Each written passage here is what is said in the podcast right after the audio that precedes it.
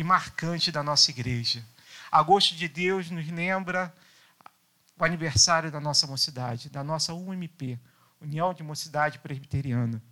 E marca na vida da minha família um momento muito especial. Falava com o reverendo Vladimir no primeiro culto que nós tivemos aqui presencial, pela glória de Deus, após o momento que estivemos afastados. Que naquele primeiro domingo de agosto marcava o primeiro domingo que eu estive nessa igreja há 19 anos atrás. Pela mão misericordiosa do Senhor, eu fui guiado a essa igreja. Num agosto de Deus. E nunca mais me afastei dessa igreja. Aqui eu me converti.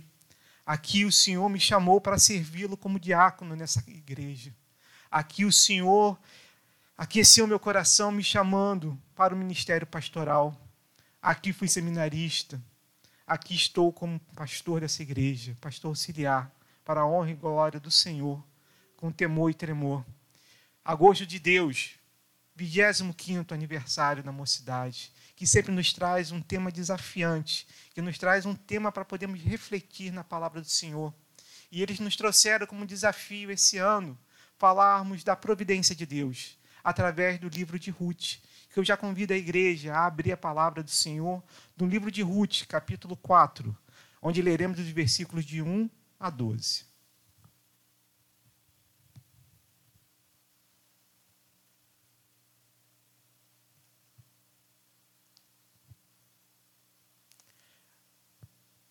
Antes de lermos a palavra do Senhor, vamos novamente buscar o Senhor em oração, para que o seu Espírito Santo possa, da mesma forma que aqueceu o meu coração com a, com a sua palavra e me ministrou ao meu coração, ministre também ao coração da igreja, que possa abrir os nossos olhos e preparar o nosso coração para receber a sua palavra. Ó Pai Celeste, nós nos colocamos novamente na tua presença em oração. Primeiramente, para te agradecer, Senhor, pela oportunidade que tu nos dás através do teu Espírito Santo de estarmos na tua presença nesse momento, para podermos estar, Pai, aprendendo da tua palavra. Agradecemos, Senhor, o sacrifício do teu filho Jesus, que morreu por nós naquela cruz, nos dando vida e vida em abundância, nos dando, Senhor, novamente o, a possibilidade de estarmos na tua presença, de estarmos aos teus pés. E eis, Pai, que a sua igreja, nesse momento, se coloca aos teus pés para ouvir os ensinamentos que tu traz, Senhor, para ela. Ó Pai Celeste, prepara o nosso coração, prepara os nossos ouvidos, Pai. Enche, Pai, a nossa alma de alegria com a tua palavra. Prepara-nos, Senhor, e fala ao nosso coração. É o que nós pedimos e agradecemos desde já, fiados no nome santo do teu filho Jesus. Amém. Diz assim a palavra do Senhor. Boaz subiu à porta da cidade e assentou-se ali. Eis que o resgatador de que Boaz havia falado ia passando. Então lhe disse: Ó oh, Fulano, chega-te para aqui e assenta-te. Ele se virou e se assentou. Então Boaz tomou dez homens dos anciãos da cidade e disse: Assentai-vos aqui. E assentaram-se. Disse-lhe ao resgatador: Aquela parte da terra que foi de Elimeleque, nosso irmão, Noemi, que tornou da terra dos Moabitas, a tem para venda. Resolvi, pois, informar-te disso e dizer-te: compra na presença destes que estão sentados aqui e na de meu povo. Se queres resgatá-la, resgata. Se não, declara-mo para que eu o saiba, pois outro não há senão tu que a resgate e eu depois de ti. Respondeu ele: Eu a resgatarei. Disse, porém, Boaz: No dia em que tomares a terra da mão de Noemi, também a tomarás da mão de Ruth, a Moabita, já viúva, para suscitar o nome do esposo falecido sobre a herança dele. Então disse o resgatador: Para mim não a poderei resgatar, para que não prejudique a minha. Redime tu o que me cumpria resgatar, porque eu não poderei fazê-lo. E este, outrora, o costume em Israel, quando arregaste e permutas. O que queria confirmar qualquer negócio, tirava o calçado e dava ao seu parceiro. Assim se confirmava negócio em Israel. Disse, pois, o resgatador a Boaz: Compra tu. E tirou o calçado. Então Boaz disse aos anciãos e a todo o povo: Sois hoje testemunhas de que comprei da mão de Noemi tudo o que pertencia a Elimeleque, a Quilom e a Malom E também tomo por mulher Ruth, a Moabita, que foi esposa de Malom, para suscitar o nome deste sobre a sua herança, para que este nome não seja exterminado dentre seus irmãos e da porta da sua cidade. Disto sois hoje testemunhas. Todo o povo que estava na porta e os anciãos disseram: Somos testemunhas. O Senhor faça esta mulher que entra na tua casa, como a Raquel e como a Lia, que ambas edificaram a casa de Israel. E tu, Boaz, ate valorosamente em Efrata e faze-te nome afamado em Belém. Seja a tua casa como a casa de Pérez, que Tamar teve de Judá, pra, pela prole que o Senhor te der desta jovem. Diz assim a palavra do Senhor. Amados, providência de Deus. Esse é o desafio que, os, que a mocidade nos traz através, para podermos falar através do livro de Ruth. E temos feito isso semana após semana. Passamos pelo capítulo 1, onde vemos a história de, de Noemi, de, da família de Elimelec, que vai por causa da fome para a terra de Moabe, e lá ele morre. Também lá morrem seus filhos, e Noemi se vê numa situação muito difícil. E aí resolve voltar então para sua casa, para Belém.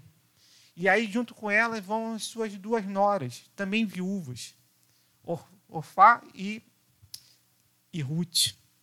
E aí, eis que elas, no meio do caminho, Noemi manda elas voltarem para sua casa. Órfã, apesar da dor da separação, resolve voltar. Voltar para sua casa, para sua família, para os seus deuses. E eis que Ruth se apega a Noemi e diz que aonde ela for, ela irá. Que o povo dela passa a ser, a partir daquele momento, o seu povo. E mais ainda, diz que o seu Deus, a partir daquele momento, é o Deus dela, o Deus de Ruth.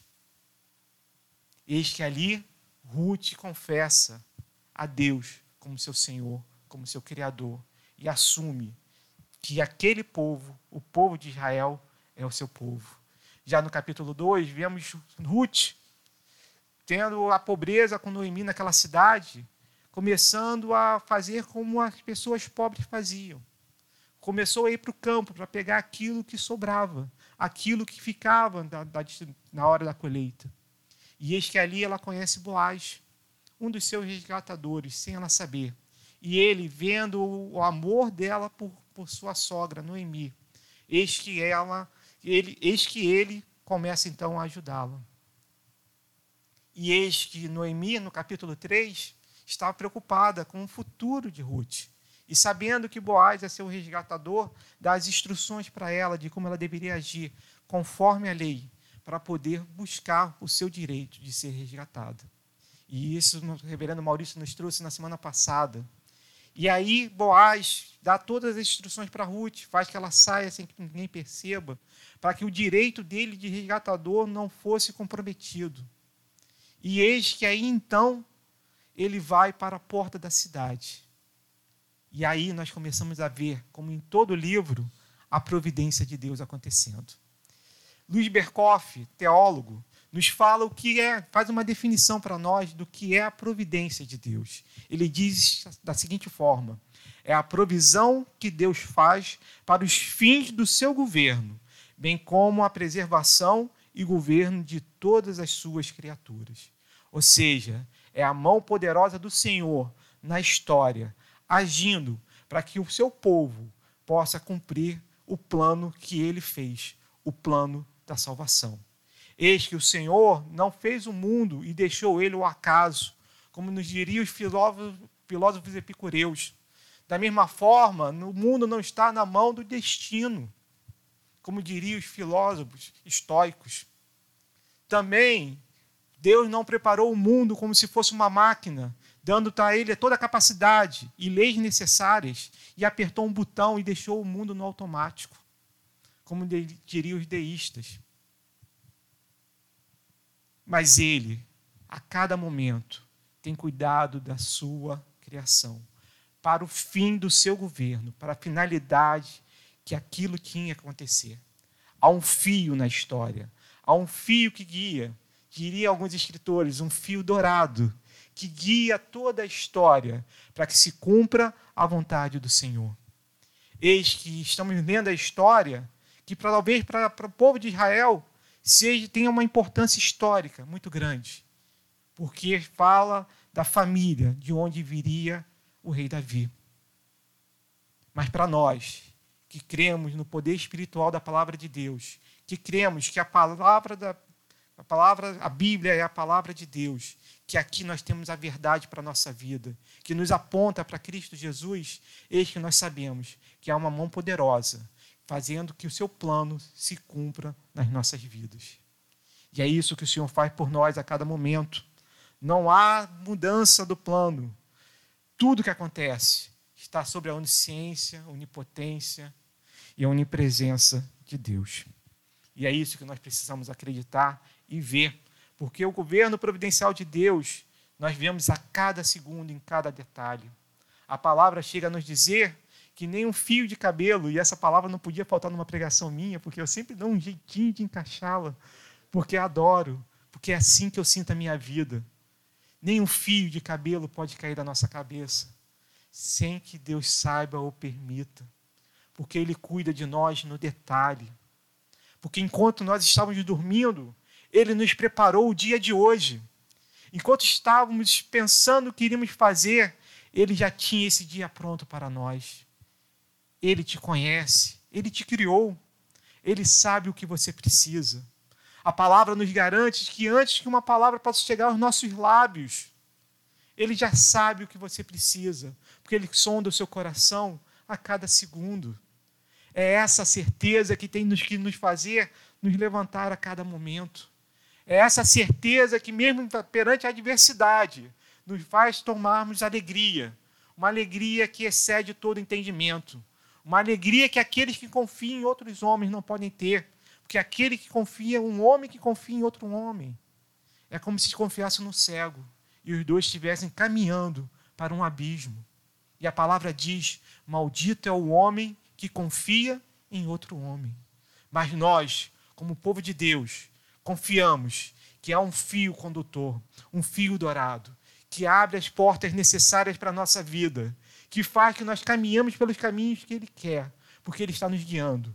Mesmo como o reverendo Vladimir, na primeira pregação, teve a introdutória do reverendo Gabriel, mas na primeira, aqui do púlpito, nos mostrou que apesar de Elimeleque não ter confiado na vontade do Senhor, eis que o Senhor estava à sua frente guiando cada um dos seus passos, sabendo o que era necessário ser feito, mostrando o caminho e cumprindo a sua vontade.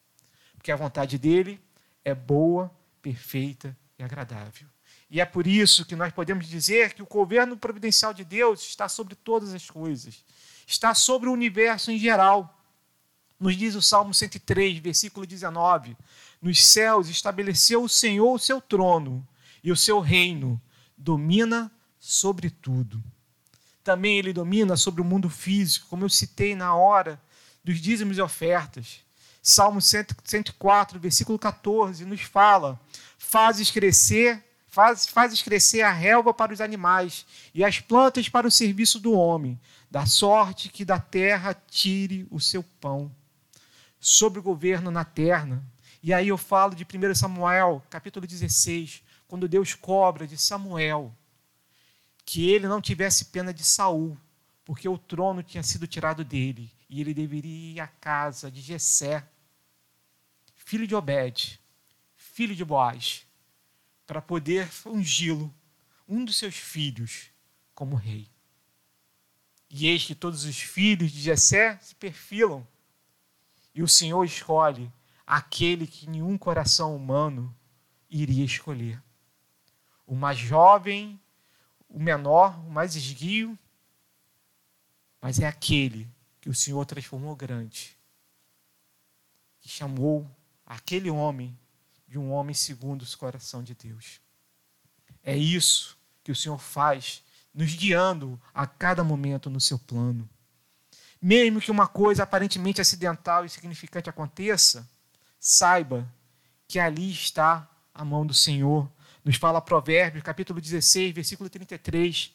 A sorte se lança no regaço, mas do Senhor procede toda a decisão. na resposta à oração, eis que nós oramos. Oramos para engrandecer o nome do Senhor em adoração a Ele. Oramos confessando nossos pecados. Oramos agradecendo o sustento e a oportunidade de estarmos contribuindo com a obra do Senhor. Mas nos diz o Salmo 65, versículo 2: Ó tu que escutas a oração, a ti virão todos os homens. E o próprio Jesus nos fala: Pedi e dar-se-vos-á, buscai e achareis, batei e abre-se-vos-á. É assim que a palavra do Senhor age na nossa vida. Da mesma forma, no suprimento de todas as necessidades do povo de Deus.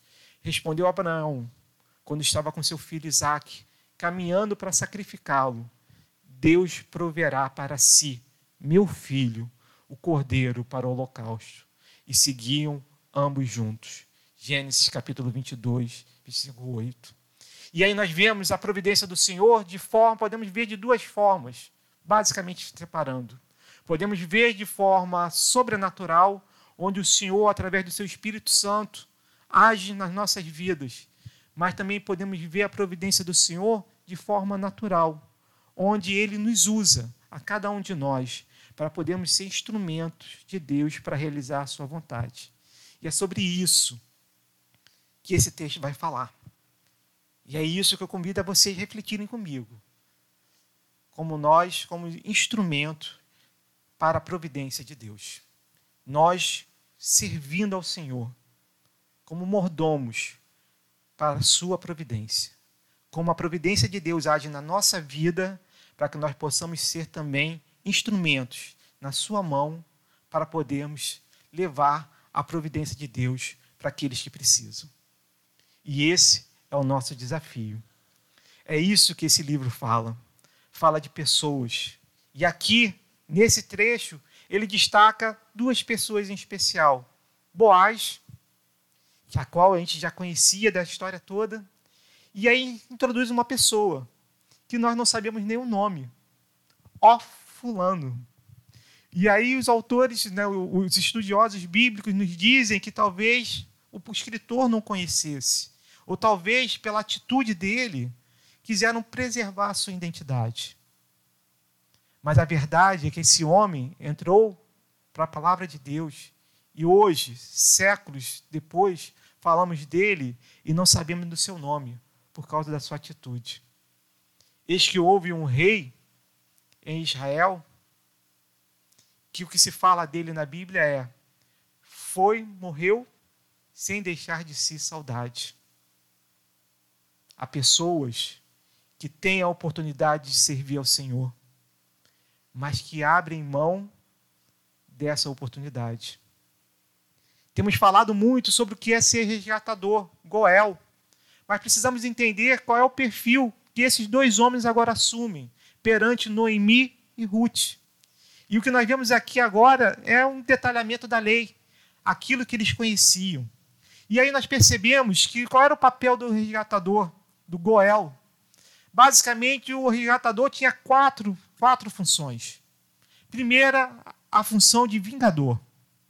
Caso um, um parente seu fosse assassinado, ou seja, morrer, tivesse sido morto, sem ter causado nenhum mal ao outro lado, ele podia, como vingador, como resgatador daquela família, ele poderia vingar a morte daquele seu parente. Esse talvez é o papel que nós não vamos falar hoje, porque não é esse o nosso foco. Mas havia mais três papéis para o resgatador. O resgatador, caso o parente ficasse muito pobre e tivesse que se vender como escravo, ele era o responsável de ir comprar a liberdade do seu irmão, do seu parente. Da mesma forma, se aquele parente tivesse ficado pobre e tivesse vendido a sua terra, ele deveria resgatá-la devolvendo a terra para seu parente, fazendo que aquela família não, não sumisse da história de Israel. E isso foi instituído por Deus perpetuamente. Mas também havia uma outra função. Caso alguém morresse e não deixasse descendência, cabia ao resgatador a fazer suscitar herdeiros para ele. Entenda que, que e aí é uma coisa bem interessante. A função dele não era ser esposo da viúva para o resto da sua vida. O seu papel era suscitar um herdeiro. Vemos isso acontecendo, por exemplo, com Tamar e Judá. A palavra diz que sim, nasceu Pérez, que vem ser parente direto de Boaz, como a palavra vai nos dizer. Mas depois que ele teve essa relação e teve Pérez, ou seja, suscitou o herdeiro a seu próprio filho, ele não mais conheceu Tamar. Ele tinha cumprido o seu papel como resgatador. E era esse o papel que esse ó fulano tinha. E que Boaz, caso ele não cumprisse seu papel, também teria que fazer. E aí nós vemos que o papel do resgatador é servir. E é sobre isso que nós precisamos conversar. O que precisamos ter para poder servir? Servir nas mãos de Deus. Servir recebendo a providência de Deus. E servir sendo instrumentos na mão de Deus. Primeira coisa que precisamos pensar é que para podermos servir, precisamos conhecer a palavra de Deus. E eu digo mais: não é só conhecer, é viver, é vivenciar, fazer a palavra de Deus ser sua regra de fé e de prática. Provérbio vai dizer que nós devemos abrir mão de todas as coisas.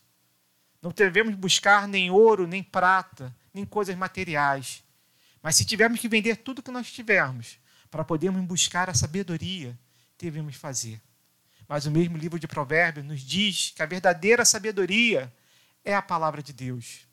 Boaz, o tempo todo, quando ele age, ele age firmado na palavra de Deus. E o fulano também. Ele conhecia o seu papel. Ele sabia que ele era o principal resgatador. Mas esse homem, escolheu, muitas vezes, não fazer o seu papel. Da saída de Elimeleque até aquele momento, na porta da cidade, e aí um parêntese, a porta da cidade era o centro de onde aconteciam todas as coisas. As cidades orientais elas eram cercadas por muros, mas não na concepção que nós temos de muro fino. Eram verdadeiras construções que faziam túneis, onde tinha sombra e havia uma passagem de ar muito grande. Então, todas as atividades principais da cidade aconteciam naquele local. Por isso, Boaz, ao sair da era, ele vai direto para aquele local. Veja que o, que o texto começa dizendo que Boaz subiu a porta. Eis que ele vinha do campo, de fora da cidade, e sobe para aquele local. Porque ele sabia, se em algum lugar ele poderia encontrar o outro resgatador, o fulano, seria ali. Porque ali as autoridades se reuniam, ali os anciãos da cidade se reuniam, ali acontecia o comércio. Ou seja, tudo que acontecia na cidade acontecia na porta. E era ali que ele se dirige. E Reverendo Maurício nos falou isso. Aquele homem não ia sossegar enquanto não resolvesse a situação. E é interessante nós analisarmos nessa situação o coração de Boaz. Porque ele não está preocupado, ele sabe sim o que ele quer, que ele quer resgatar Ruth, que ele quer sustentar Noemi. Mas o que ele quer é que a lei seja cumprida. Ele quer que, se ele, se, aquele resgatador, que é o principal, fizer, louvado seja Deus, porque ele estaria cumprindo a lei. E ele vai ali para aquele local com essa função.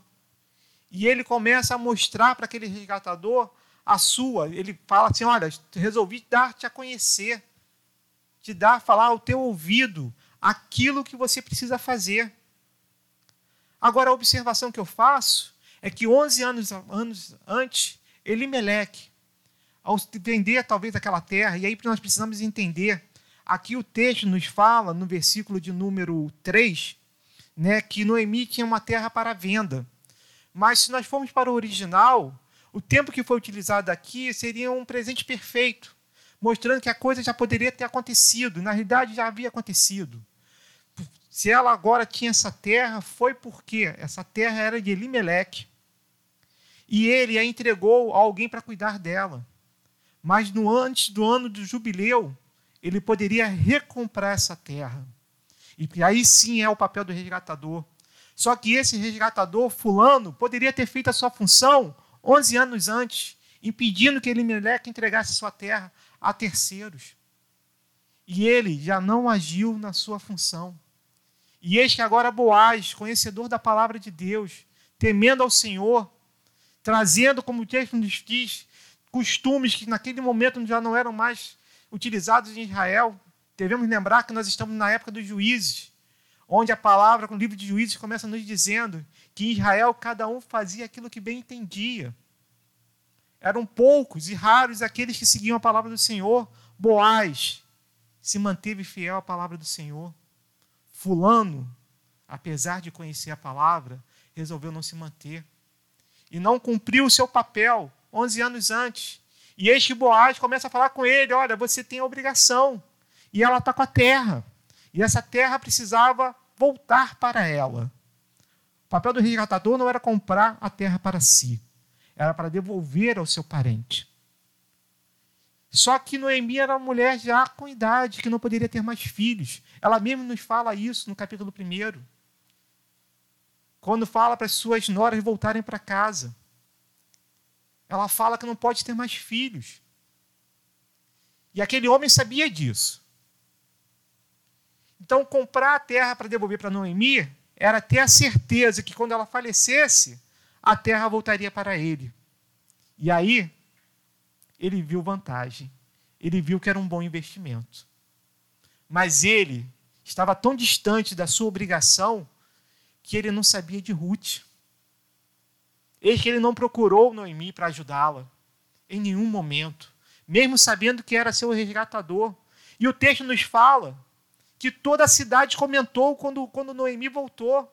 Não é essa Noemi? A cidade a conhecia.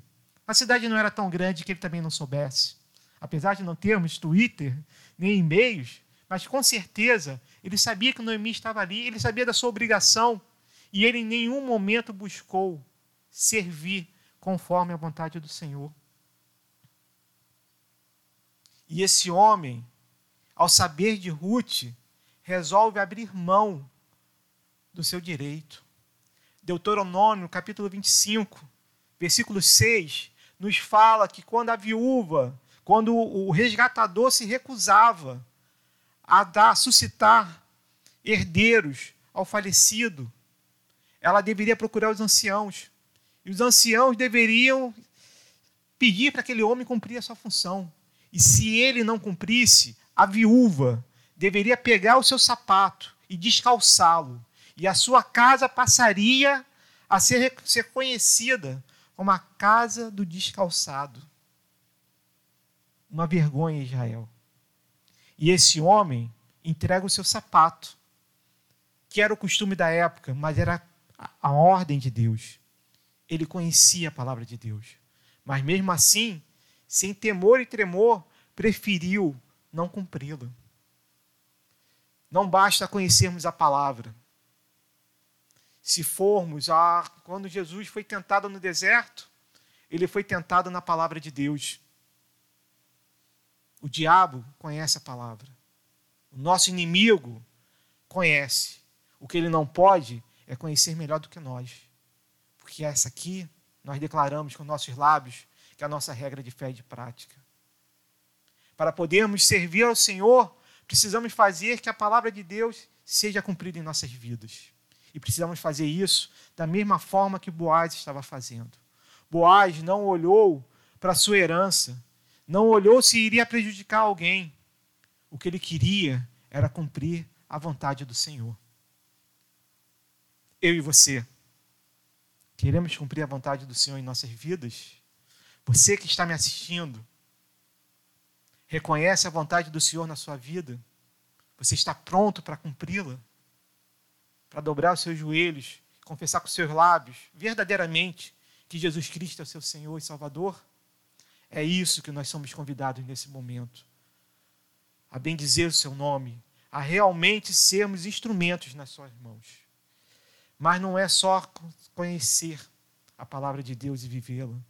Precisamos também amar ao próximo.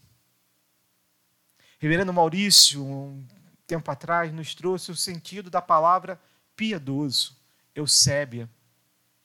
E ele fez uma tradução para mim que para mim marcou muito o meu coração. A pessoa que pode ser chamada de piedosa, Eusébia, é aquela que presta o verdadeiro culto ao Senhor, adora o Altíssimo, mas também ama ao próximo. Cumpre os dois, dois maiores mandamentos, como Cristo Jesus nos ensina: amar a Deus sobre todas as coisas e amar ao próximo a si mesmo. Não há como servir a Deus, conhecendo a Sua palavra, sem amar o próximo.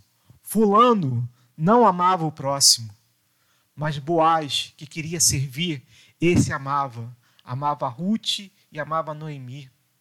Queria verdadeiramente resgatá-las, cuidar delas. Esse era uma pessoa piedosa. E é interessante, ontem fazendo um curso de inteligência emocional, né, o, o instrutor falou sobre a, a necessidade de nós crescermos e contribuirmos. Eu falei, interessante. Fale-me mais. E ele falou: ora, aquele que só está preocupado em se desenvolver, aquele que só quer crescer, aquele que só busca as coisas para si, ele não contribui com nada. E não foi para isso que Deus o fez. Ele precisa crescer, sim, ele precisa se desenvolver, sim, mas ele precisa também olhar para o próximo e ajudá-lo a crescer também. E aí são duas vertentes, e ele fez um gráfico, uma matriz, com quatro quadrantes. Um quadrante onde a pessoa simplesmente se preocupava em se desenvolver. E outra, outro quadrante que a pessoa só pensava em contribuir. No outro quadrante, ele não queria nem contribuir e nem crescer. E no outro, que ele chamou de plenitude, ele disse: a pessoa que cresce e a pessoa que contribui, ela está na plenitude. E eu queria trazer para você que a sabedoria, verdadeira sabedoria vem da palavra de Deus. Então, se você crescer na palavra de Deus, se você realmente se, se desenvolver num processo de santificação, se você conhecer a Deus, buscá-lo em todas as coisas, colocar sua vida na presença dele e aprender a amar ao próximo como a si mesmo, eis que você chega na plenitude. Se você só quer crescer, só quer realmente receber do Senhor aquilo que ele pode te dar,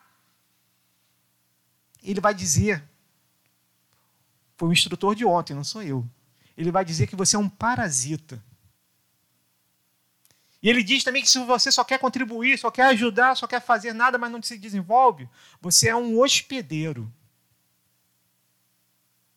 Para que parasitas possam se aproveitar de você. E ele diz se você não quer contribuir, nem quer crescer, está parado, sentindo pena de você, achando que o mundo à sua volta está te destruindo, com medo das coisas que você passa, você está no autofagismo, você está se destruindo. Mas nós fomos criados para vivermos a plenitude, conhecermos a palavra de Deus, vivermos a palavra de Deus e amarmos o próximo, aquele que necessita de nós. Essa igreja, quando está ajudando mais de 40 famílias com o seu dízimo, com a sua oferta, ele está amando ao próximo. Quando nós levamos a palavra de Deus, não só para as pessoas que estão aqui, mas para todos vocês que estão podendo tendo a oportunidade de nos ouvir através da internet e que vão ver essa mensagem talvez em outro momento, eis que nós estamos amando o próximo. Porque a palavra de Deus, se eu aguardasse somente para mim, se os pastores que aqui estão simplesmente não subissem ao púlpito para falar da palavra de Deus, não seríamos nada. E não somos nada. Porque, como o reverendo Vladimir fala, somos só pastores auxiliares do pastor principal, que é Cristo Jesus. E é para isso que nós precisamos viver. Precisamos crescer, porque precisamos ser maduros na fé. Precisamos firmar nossos pés na rocha que é Cristo Jesus. Precisamos olhar para o autor e consumador de nossas vidas, sabendo que vamos atravessar tempestades, saber que vamos ver o perigo do mar, Vamos sentir a força do vento, mas se nós olharmos firmemente para o autor e consumador de nossas vidas, nós não vamos afundar. Ele vai nos guiar, ele vai nos mostrar a direção, ele vai nos levar a estarmos fortes para podermos levantar aqueles que necessitam de nós. Boaz se sentia forte para poder levantar Noemi e Ruth, para poder respeitar os seus empregados, é só ver como ele cumprimenta os seus empregados e como ele é recebido pelos seus empregados no capítulo 2, como uma bênção. Esse homem estava vivendo a plenitude. Esse homem era um homem piedoso. E eu e você somos desafiados hoje a sermos como Boaz. O que você vai fazer ao sair dessa porta define se você, se você é um parasita, se você é um hospedeiro, ninguém se sinta ofendido. Mas é assim que nós vamos ser se não agirmos conforme a vontade do Senhor. Porque é para isso que Ele nos criou para adorá-lo e bendizer o seu nome, para amar o nosso próximo. Mas para servir, não é só necessário isso, é necessário também confiar na providência de Deus. Saber que o Senhor está conosco. Boaz foi para esse encontro com um desejo no coração. Ele confessa a Ruth no capítulo 3. Minha jovem, você poderia ter ido atrás de qualquer outro jovem, mas quis você, além de, do que você fez pela sua sogra, você resolver se casar comigo. E não tem preço isso para mim. Mas aquele homem vai para aquele local, para a porta da cidade,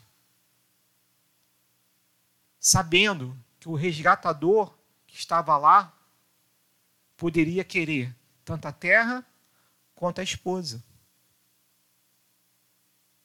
Mas ele não demonstra isso. Ele demonstra a sua confiança, porque ele sabia em seu coração que a vontade do Senhor iria se cumprir. Porque há um fio dourado, há um caminho a ser seguido, que o Senhor nos guia a cada segundo. E é essa a confiança que eu e você precisamos para servir a providência de Deus, para sermos instrumentos nas suas mãos. É isso que nós precisamos buscar. Primeiramente, porque Boaz foi um resgatador. E eu não vou dar spoiler do próximo sermão, né? Mas nós sabemos o que acontece nessa história. E o povo ali reunido, dez testemunhas e mais todo o povo, Detalhe, não era necessário, não havia nenhuma lei que dizia que precisava ter dez testemunhas. Três testemunhas seriam suficientes. Mas aquele homem queria honrar, queria saber, mostrar realmente que aquilo que ele estava fazendo era o correto, para honrar a Deus. Tanto é que depois é instituído em Israel que para se formar uma sinagoga era necessário pelo menos dez homens. Será que é coincidência? Ou esse homem, que foi um modelo de piedade, influenciou de, tão, de tal forma que fez criar essa lei? Para que dez homens reunidos, homens e mulheres, reunidos, pudessem estar ali adorando ao Senhor, bendizendo o seu nome. Hoje, a palavra nos garante: onde dois ou mais estiverem, ali estarei com você, diz o Senhor. Por isso adoremos e bendizemos o nome do Senhor. E é isso que aquela comunidade começa a fazer, desejando que Ruth fosse fértil e desse para Boaz descendente. E eis que essa era a vontade do Senhor, fazê-la como Raquel e Lia, esposas de Jacó, mãe da tribo de Israel. Eis que aquela mulher não sabia que do seu ventre nasceria uma descendência que chegaria a Cristo Jesus. O fio do Senhor conduzindo a história, a providência do Senhor, sua história.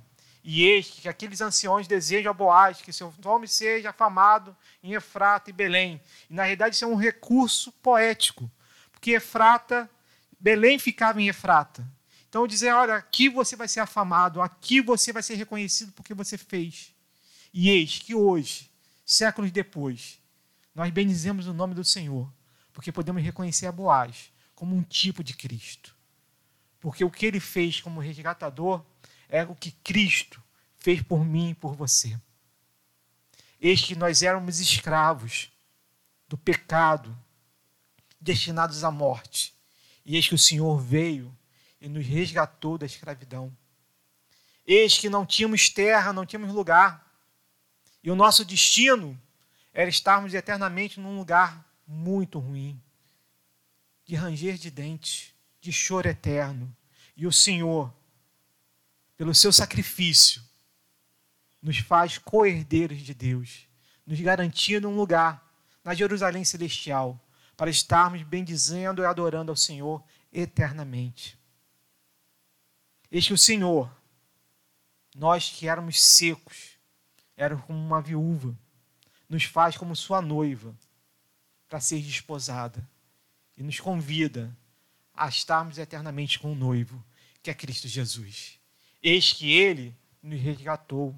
Eis que, da mesma forma, Deus fala para Israel que eu te resgatei da mão do Faraó.